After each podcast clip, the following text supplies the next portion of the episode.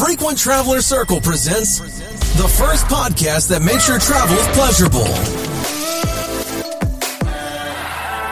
Willkommen zum Podcast von Frequent Traveler Circle. Heute haben wir ein Thema, äh, das sich mit einem bestimmten Reiseziel beschäftigt.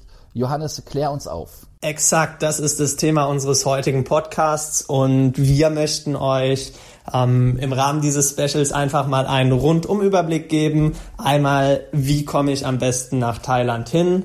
Dann zweitens, wenn ich dann in Thailand bin, wo übernachte ich am besten?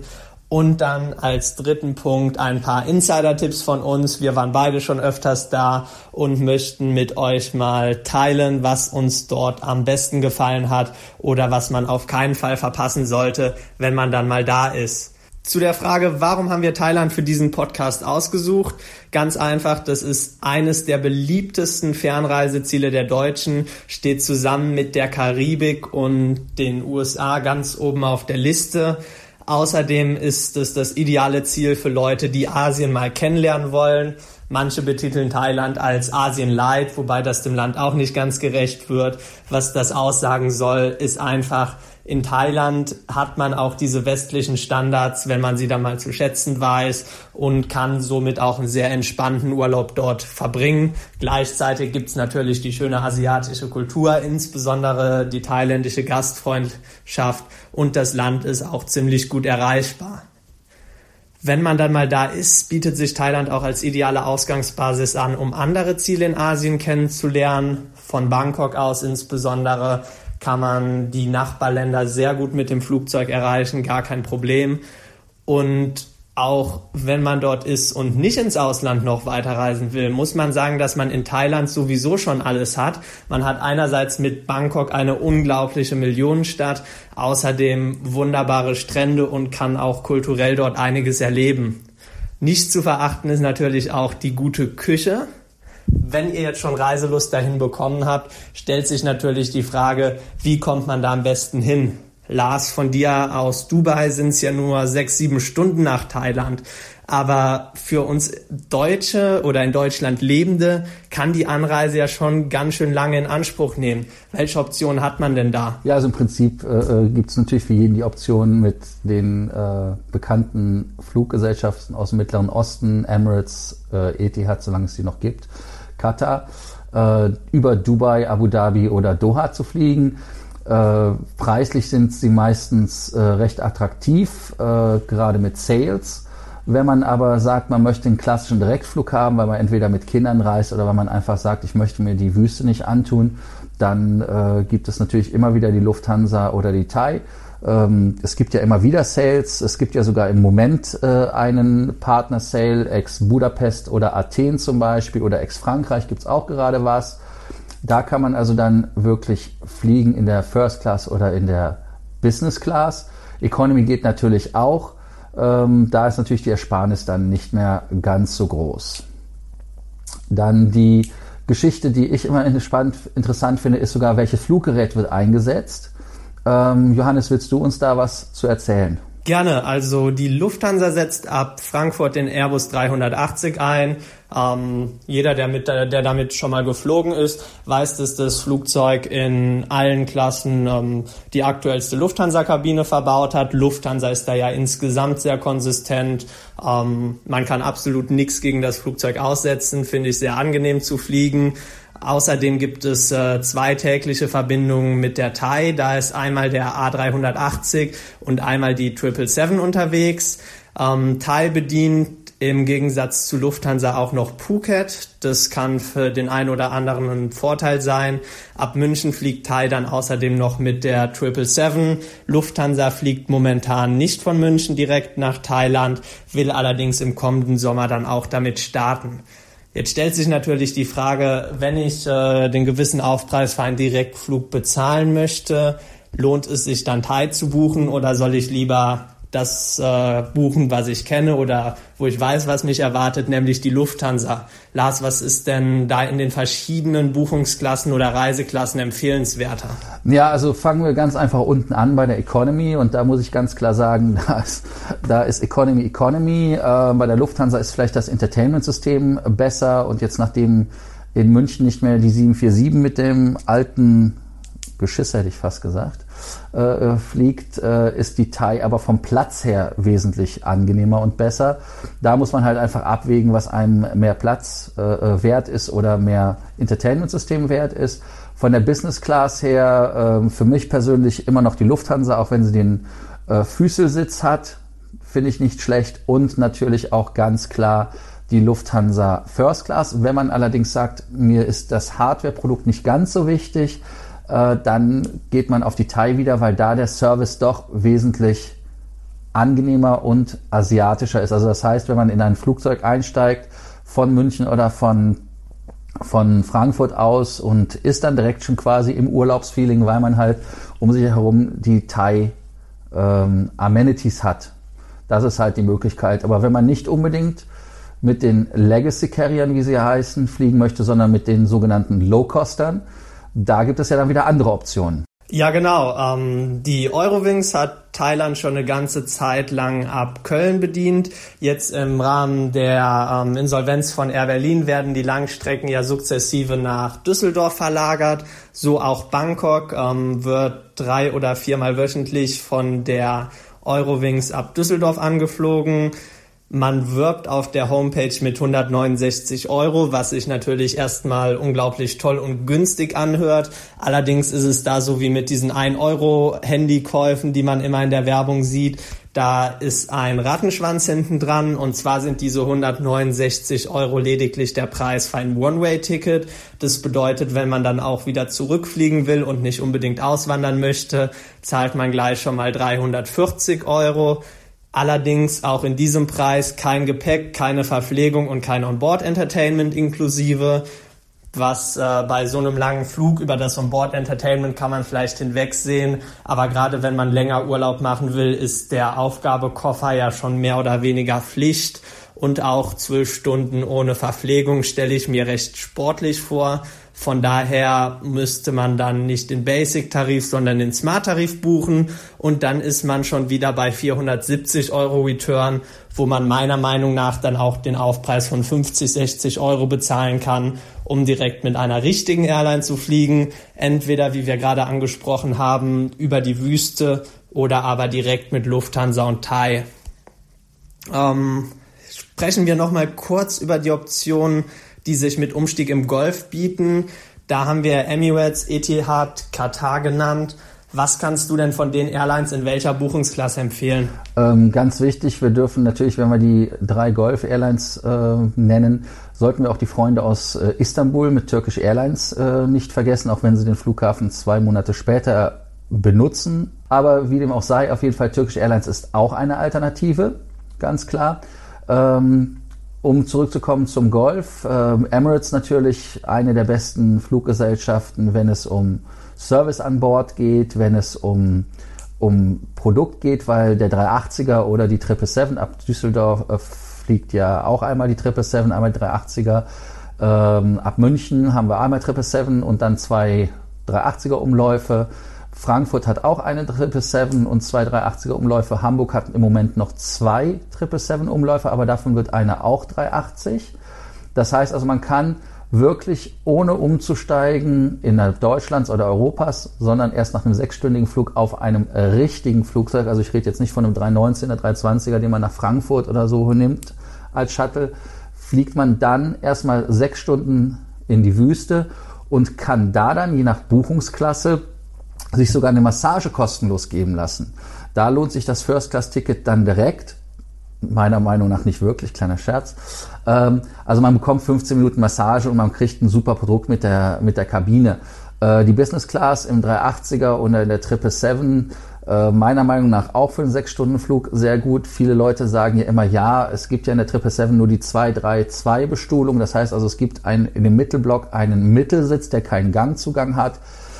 Ich persönlich finde das jetzt nicht wirklich dramatisch, wobei ich ehrlicherweise auch sagen muss, ich schlafe in den Triple Seven Sitzen besser, auch wenn die noch etwas Neigung haben, also nicht Full Flat, es sei denn, man hat einer der wenigen neuen Triple Sevens, die Full Flat sind, ähm, weil einfach mehr Platz da ist.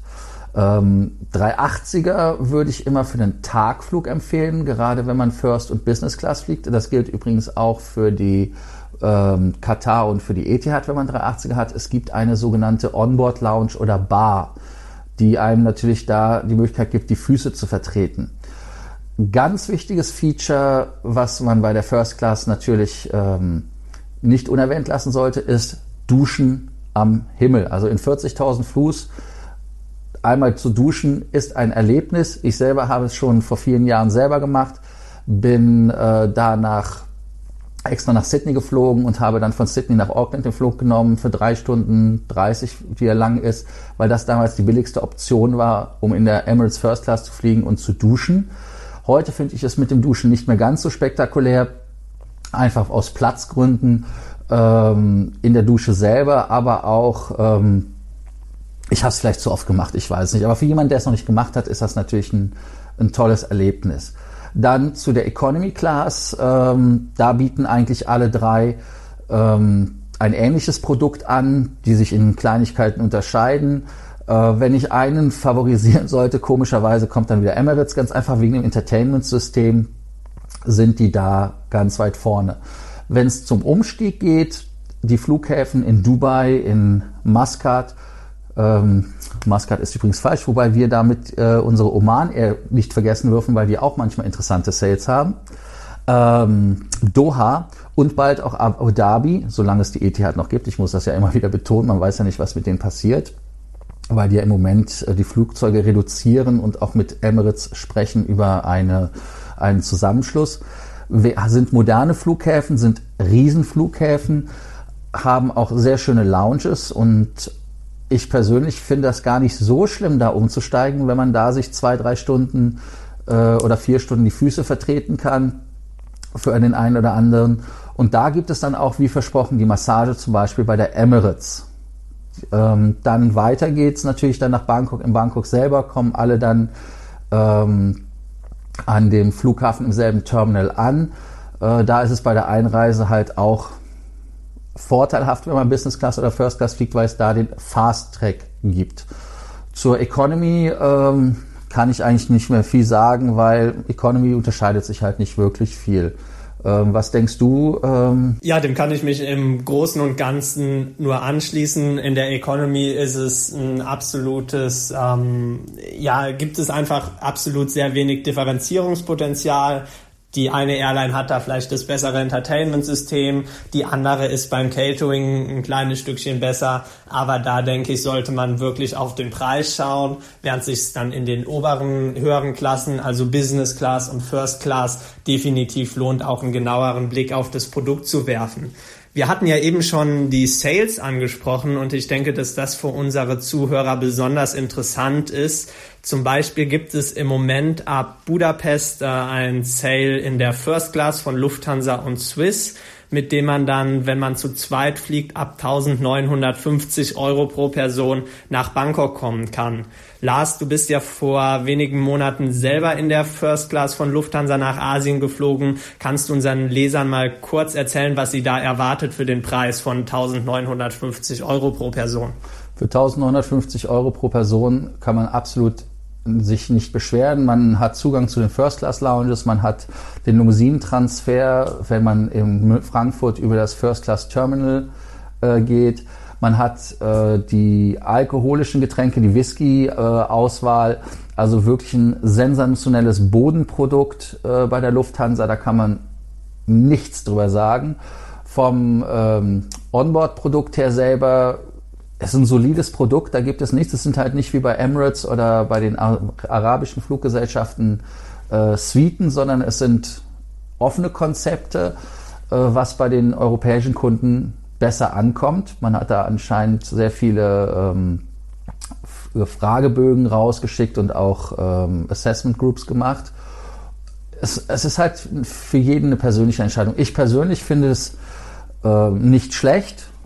Ähm, ich ich, ich weiß nicht, ob ich Lufthansa bevorzugen würde in der First Class. Es ist halt, es ist halt schnörkellos und es ist einfach deutsch. Es ist effizient. Das ist das, was einen erwartet. deutscher, solider Service. Klingt doch auf jeden Fall spannend. Vielleicht noch mal ganz kurz zu den ähm, Hintergrundinformationen. Die Tarife sind, wenn man sich die Tarifbedingungen anschaut, noch bis zum 7. Oktober 2018 buchbar. Ähm, Start, wie gesagt, in Budapest und man fliegt dann mit Lufthansa und Swiss. Die Flüge sind natürlich auch für Meilensammler ganz interessant, weil es in der First Class bei Miles and More 300 Prozent der Entfernungsmeilen als Statusmeilen gibt. Also kann man auf so einer Langstrecke da auch einiges für die Senator-Requalifikation tun oder was auch immer man da für Pläne hegt. Selbstverständlich eine weitere Möglichkeit ist, die Flüge bei einem Starlines-Partner gut zu schreiben. Das werden wir dann in einer anderen Ausgabe nochmal was ausführlicher behandeln. Ähm, wenn man jetzt sagt, First Class ist dann vielleicht doch etwas über meinem Budget, allerdings will ich mir den langen Flug auch nicht unbedingt in der Economy Class antun, beziehungsweise so lange Zeit da relativ eingefärscht verbringen, dann ist die Business Class natürlich eine tolle Alternative. Da gibt es insbesondere mit Katar ab Budapest, teilweise auch ab Oslo regelmäßig Sales, momentan leider nicht. Da liegt man dann so bei etwa 1200 Euro pro Person und hat eben einen Zwischenstopp in Doha. Hier wäre insbesondere nochmal ähm, zu nennen, dass Katar da einen ganz guten Flugplan hat mit relativ kurzen Stopover-Zeiten, wenn man es clever legt und die Zubringer von den osteuropäischen Ländern meistens im A320 erfolgen, während dann ab Nordeuropa auch Langstreckenjets eingesetzt werden. Von daher für alle, die dann doch die First Class nicht buchen wollen, nochmal die Empfehlung, sich in die Richtung mal schlau zu machen. In der Economy Class lohnen sich Abflüge aus dem Ausland nicht wirklich. Hier empfehlen wir einfach immer, die verschiedenen Abflughäfen in Deutschland zu checken. Manchmal kann es auch ganz interessant sein, gerade wenn man Lufthansa fliegt, mal zu schauen, was ab Straßburg geht. Ähm, und da dann noch mal ein bisschen günstigere Tarife zu finden. Wenn man natürlich in Bangkok ankommt, da haben wir jetzt ja auch lange drüber gesprochen, wie man überhaupt nach Bangkok kommt, dann stellt sich auch immer die Frage, geht man in ein Hotel oder in welches Hotel geht man? Was haben wir denn da am Start deiner Meinung nach in Bangkok, wo du sagst, das sind die Top-Dinger? Also da würde ich jetzt auch noch mal wirklich aus der Meilen- und Punkte-Ecke kommen und bei den großen internationalen Ketten anfangen. In Bangkok ist so ziemlich alles, was Rang und Namen hat, vertreten. Einerseits ein ganz spannendes Ding ist äh, das dortige Park Hyatt Hotel, noch relativ neu und absolut beliebt. Ansonsten, wenn man dann eher aus der Hilton-Ecke kommt, kann man sich dort das Konrad oder auch etwas günstiger das Hilton Millennium Hotel anschauen. Oder wenn man dann Starwood, hätte ich jetzt fast gesagt, Marriott jünger ist, dann natürlich das äh, St. Regis äh, Hotel in Bangkok. Auch eine ganz spannende Option. Insgesamt muss man sagen, ist das Preisniveau vor Ort wirklich absolut angemessen. Also man kann da für verhältnismäßig wenig Geld in tollen Hotels übernachten. Lars, welches Hotel von den drei angesprochenen könntest du denn besonders empfehlen und vielleicht nochmal, für wen eignet sich was denn? Ja, also im Prinzip kann ich alle Hotels, die du genannt hast, äh, empfehlen. Äh, kommt, wie du richtig gesagt hast, auf das Programm an, wo man sammelt. Ähm, ich persönlich, als ich letzten Monat da war, habe im Park Hyatt übernachtet, was ein sehr tolles Erlebnis war. Das Zimmer war sehr groß, sensationell mit Blick über Bangkok. Äh, man, das Park Hyatt ist ja direkt neben der britischen Botschaft in der Wireless Street. Ähm, was halt spannend ist, Wireless Street deshalb, nicht weil es da keine Kabel gibt. Es gab mal keine Kabel, heute gibt's da Kabel, deshalb ist der Name irreführend, das fiel mir auch auf. Aber wie gesagt, man kann die Botschaften sehen, ähm, man kann da auch fußläufig, ähm, wenn es nicht zu schwül und zu warm ist, äh, etwas unternehmen und, und schauen, ist auch an eine Shopping Mall angebunden, hat einen sehr tollen Pool, übrigens auch, fällt mir gerade ein, das war auch nochmal im Gedächtnis geblieben. Essensmäßig Park Hyatt wie immer sensationell. Ähm, Grand Hyatt hast du nicht genannt. Äh, das Grand Hyatt, äh, das war übrigens das erste Hyatt Hotel, wo ich 1990, 91 übernachtet habe über Neujahr, äh, nachdem das Erawan Hotel in Grand Hyatt äh, umgenannt, umbenannt worden ist. Die haben eines der besten Thai-Restaurants. Das ist der Tea Room Ähm, man kann aus dem Room zum Beispiel auf den Erawan Schrein schauen. Das ist eine der höchsten äh, buddhistischen Schreine. Also der, ich weiß nicht, wie man das nennt, aber auf jeden Fall ist es ein, ein, ein, ein sehr heiliger Platz und einer der höchsten. Deshalb sind die Leute da auch permanent am Beten, wenn man da vorbeigeht, was da sehr interessant ist zu sehen. Gegenüber ist auch wieder eine Mall, da gibt es ein äh, Luxury, Luxury Mall mit äh, Louis Vuitton, mit allen Marken, die man kennt. Kann direkt in den BTS, das ist die, ähm, ist die Metro, beziehungsweise ja, Metro nennt man das ja, äh, äh benutzen, also überirdisch. Ähm, dann geht man weiter um die Ecke, fußläufig da ist das St. Regis auch ein super Hotel, hat ja auch noch nicht lange auf, also ist jetzt auch mehrere Jahre alt, aber ist immer noch äh, eins der neueren Hotels. Finde ich auch sehr schön vom Ambiente. St. Regis hat halt den Vorteil, wenn man auf diesen ähm, polished Service steht, dass man Koffer ausgepackt kriegt, die Sachen äh, in, in den Schrank gehangen bekommt, einen eigenen Butler-Service hat. Ich persönlich mag das nicht, wenn man meine Sachen in den Schrank legt. Das mache ich lieber selber, ähm, aber da bin ich vielleicht zu deutsch. Ähm, dann hattest du noch gesagt, äh, das Hilton Millennium. Ja, das Hilton Millennium ist ja auf der äh, anderen Seite vom Fluss. Die haben auch übrigens einen Fair und einen Shuttle-Service, dass man also immer wieder über, die, ähm, über den Fluss kommt. Ähm, eine Sache, die super ist bei Millennium, auf dem Dach ist der Pool. Man hat also einen sehr, sehr guten Ausblick. Die Lounge, die Executive Lounge, die die haben, ist äh, sensationell. Was fällt mir noch zu dem Hilton ein? Es ist natürlich schon ein bisschen älter. Also ich. Der Name sagt alles, ne? Ja, ja, ist halt Name ist Programm. Also insofern von den Hotels, da gibt's wirklich alles, aber das Hilton ist halt preislich vom Preis-Leistungs-Verhältnis natürlich immer eine sichere Bank, weil es wirklich top ist. Absolut. Also da, ich erinnere mich, als ich das letzte Mal da war, lagen die Raten so bei, ich meine, es waren etwas über 100 Euro, 110, 120 Euro. Mit Goldstatus ist dann auch dort eigentlich immer ein Zimmer-Upgrade drin, somit Zugang zu dem wirklich guten Club. Also gerade wenn man, wenn man was preisbewusster unterwegs ist, aber trotzdem in einem Fünf-Sterne-Hotel übernachten will, kann ich da meine Empfehlung für absolut aussprechen. Ja, nee, top. Aber Thailand ist ja nicht nur Bangkok, sondern auch zum Beispiel Hua In, wo ich war. Da war ich im Hyatt Regency, sensationell, ist drei Stunden weg mit dem Auto. Ähm, welche Ziele in Thailand fallen dir noch spontan ein? Ja, so unter den Deutschen der Klassiker. Ich würde schon fast so weit gehen und sagen, es ist das Mallorca Thailands, ganz klar Phuket, beziehungsweise dann, wenn man einmal das äh, Speedboat über den über das Meer nimmt, dann ist man da ja auf der anderen Seite in Krabi. Beides Städte, die schöne Strände haben, allerdings leider auch sehr überlaufene Strände. Das gleiche gilt für die Insel dazwischen, äh, die Fifi Islands. Ähm, da kann man im Prinzip vor Touristen ja seine eigene Hand nicht mehr vor Augen sehen.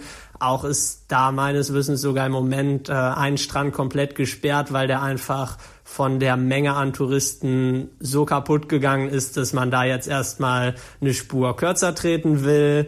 Wer es dann etwas schicker haben will, Koh Samui wäre da meine Empfehlung. Ist natürlich auch kein Geheimtipp mehr oder sonstiges. Wenn man auch nach Geheimtipps sucht, dann wird man in Malaysien oder sonstigen asiatischen Ländern auch deutlich eher fündig als in Thailand. Aber Koh Samui hat auch absolut schöne Hotels, ist malerisch gelegen, da gibt es dann auch nochmal ein Konrad-Hotel für die Hilton-Anhänger, beziehungsweise wer es dann etwas stylischer und moderner mag, das äh, W-Hotel aus der Starwood beziehungsweise Marriott-Ecke.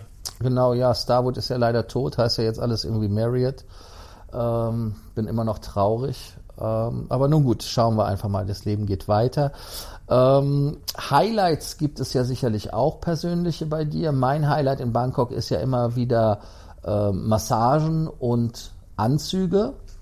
Ähm, zu Massagen gibt es eine Sache, die wir erwähnen sollten. Wir haben mit einem äh, Kollegen von meiner Frau, der bei Emirates ähm, Flugbegleiter war, der hat einen Massagesalon aufgemacht, der ordentlich ist, der nach Western Style ist. Dort kriegen wir Rabatt Wer also diesen Rabatt haben möchte, soll uns einfach ansprechen und wir sagen ihm wo er den Rabatt bekommt. Ich kann die Massagen nur empfehlen. Ich persönlich gehe da jedes Mal hin. Ähm, dann Anzug machen lassen in Bangkok, das geht auch, aber da sollte man halt wirklich aufpassen, wo man den Anzug machen lässt. Und äh, ganz wichtig, so ein Anzug ist halt auch nicht mal eben so gemacht. Das heißt also, der ist schon, es dauert schon etwas, bis der Anzug äh, fertig ist. Also sollte man einplanen, wenn man wirklich nur 24 Stunden, 48 Stunden in Bangkok ist äh, und die versprechen einem, dass man den Haarenzug bekommt, dann ist das nur so ein Ding, was hingehoddelt ist. Was, äh, was ich in der Hinsicht empfehlen kann, ist immer, dass man, dass man seinen Trip irgendwie so plant. In Bangkok gibt's oder in Thailand gibt es ja super günstige Inlandsflüge. Da muss man dann auch ein bisschen drauf achten, dass die meistens nicht vom internationalen Airport, sondern vom Airport mit dem Kürzel DMK, das ist der Don Mueng Airport starten. Von da aus kommt man dann gut nach äh, Phuket, Koh Samui und dann sonstige Ziele. Da kann man sich natürlich, wenn man so ein Anzugprojekt angehen will, auch überlegen, dass man erst zwei, drei Tage in Bangkok ist, da vielleicht mit dem Schneider mal alles durchspricht, dann eben in Urlaub fliegt und zum Schluss für die Anprobe nochmal ein, zwei Tage in Bangkok einplant. Das wäre da so meine Empfehlung. Ja, also das ist absolut richtig, dass man das Projekt also über mehrere Tage plant. Und ähm, mir hat mal jemand gesagt, und so habe ich das dann auch immer gehalten, äh, ganz einfach, dass man den äh, Anzug, dass es zwei Anproben gibt. Das ist halt das, das A und genau. O. Es muss zwei Anproben geben. Äh, und daran sieht man schon, dass das nicht etwas ist, was man mal eben so zwischen Tür und Angel macht. Absolut, also die Zeit sollte man dann wirklich äh, da rein investieren, dass man dann auch für sein Geld wirklich was ausgesprochen Gutes bekommt. Dann ist äh, Anzug machen in Thailand wirklich preis-leistungsmäßig top und es muss ja nicht nur beim Anzug bleiben. Wenn man schon mal da ist, kann man natürlich auch noch ein maßgeschneidertes Hemd oder auch mal zwei, drei Hemden dazu machen lassen. Dann hat sich das Ganze auf jeden Fall gelohnt. Ansonsten ein weiteres spannendes Thema. Ich bin so ein kleiner Gourmet, beziehungsweise probiere auch immer gerne wirklich die bevor lokale noch, Küche aus. Bevor du den Gourmet machst, noch ja? eine kleine Sache. Wenn du einmal einen Anzug gemacht hast in Bangkok oder ein Hemd, dann haben die ja deine Maße. Das heißt also, wenn du in Deutschland ankommst und nach drei Monaten feststellst, boah, das Hemd ist cool oder das ist cool, dann kannst du da anrufen und sagen, mach mir das Hemd neu und schick mir das. Und dann weißt du auch, dass das ordentlich ankommt. Also das ist auch nochmal so ein Tipp, dass wenn man es einmal gemacht hat, muss man nicht immer wieder hinfliegen, sondern man kann es sich auch dann wirklich schicken lassen und äh, ist trotzdem maßgefertigt. Aber jetzt wirklich zum Gourmet-Standpunkt und Essen. Genau, also in, in Thailand gibt es natürlich, gerade wenn man in den Hotels äh, schaut, wirklich auch sehr viel Küche auf Sternenniveau.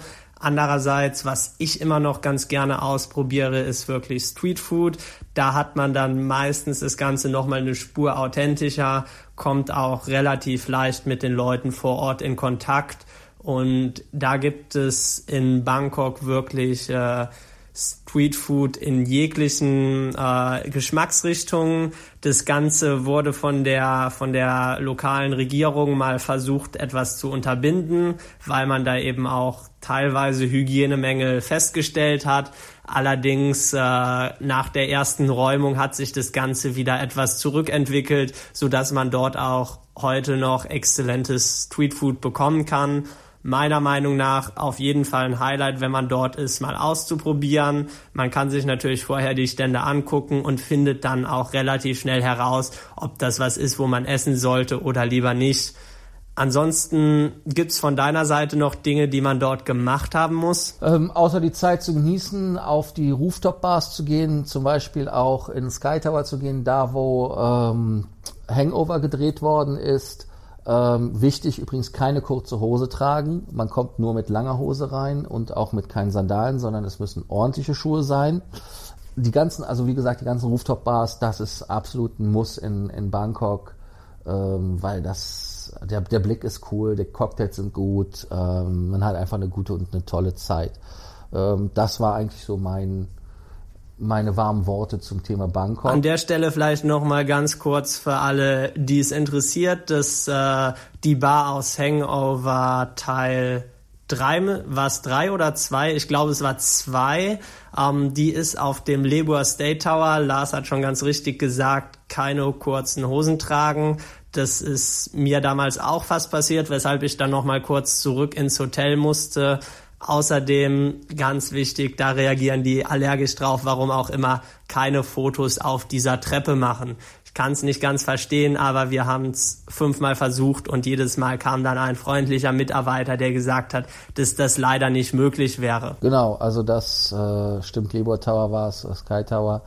Ähm, ja, dann sind wir auch schon wieder am Ende, ne? Genau, das wäre es dann auch von meiner Seite. Deshalb ganz wichtig, wenn ihr Fragen habt, einfach an uns schreiben, an uns äh, unter dem Podcast kommentieren.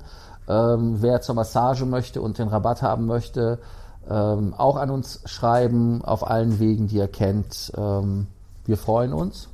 Ich bedanke mich. Du bedankst dich auch. Ich mache das auch jetzt. Ja, vielen Dank fürs Zuhören und dann wünschen wir euch wie immer noch einen schönen Tag. Bis dann, ciao.